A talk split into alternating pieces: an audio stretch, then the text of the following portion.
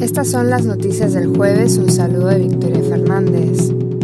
El responsable de la Agencia para la Coordinación de Asuntos Humanitarios declaró este jueves que más de la mitad de la población de Gaza está hacinada en Rafah. Martin Griffiths especificó que las condiciones de vida de estas personas son pésimas, carecen de lo básico para sobrevivir y están acechados por el hambre, la enfermedad y la muerte. Según la última actualización de la agencia, este miércoles continuaron los intensos bombardeos israelíes desde el aire, la tierra y el mar en gran parte de la franja de Gaza, especialmente en Han Yunis y sus alrededores, causando más víctimas civiles, desplazamientos y destrucción de infraestructuras. Por su parte, el Programa Mundial de Alimentos señaló que necesita un acceso urgente al norte del enclave, donde unas 300.000 personas han quedado mayoritariamente aisladas. En este sentido, la última vez que la Agencia para los refugiados palestinos pudo llevar a cabo una distribución de alimentos en el norte de Wadi Gaza fue el 23 de enero. Según el Ministerio de Sanidad de Gaza, entre las tardes del 6 y el 7 de febrero murieron 123 palestinos y 169 resultaron heridos.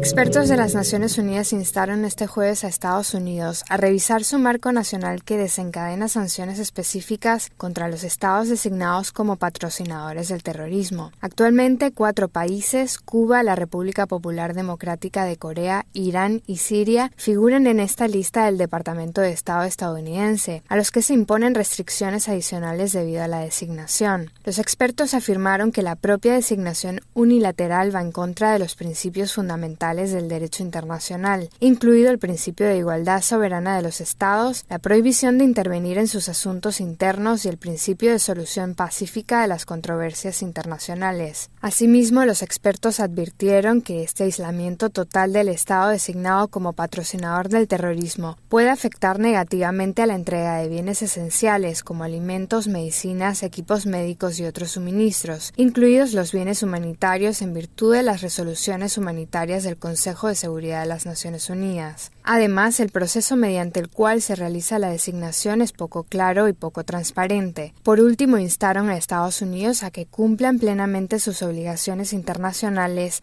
también extraterritorialmente.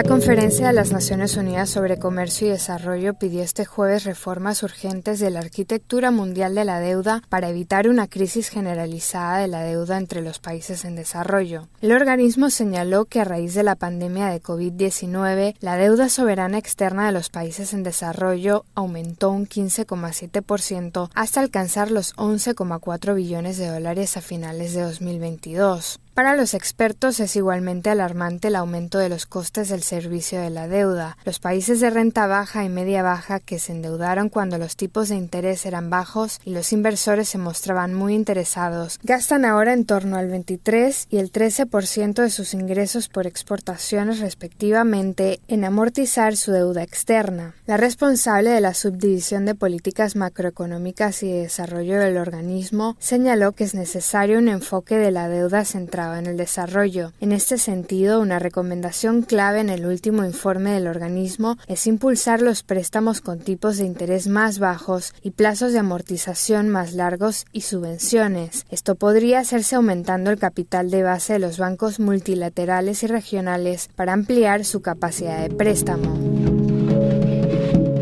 Organización Internacional para las Migraciones anunció este jueves el lanzamiento de un acuerdo con TENT, una red mundial de más de 350 empresas comprometidas con la integración de las personas refugiadas en el mercado laboral. El objetivo es acelerar la inclusión laboral de las personas migrantes y desplazadas en todo el mundo. La asociación comenzará a trabajar en México, donde los esfuerzos se centrarán en ayudar al sector privado a acceder a un mayor número de talentos en todo el país. En los últimos años, México ha acogido a más de 600.000 personas migrantes y refugiadas de países como Venezuela, Haití y Cuba. Sin embargo, muchos no han podido encontrar un trabajo formal. A su vez, el 75% de los empleadores en México afirman tener dificultades para encontrar trabajadores y la Asociación Patronal Mexicana señala que hay entre 1,2 y 1,6 millones de vacantes en el mercado laboral del país.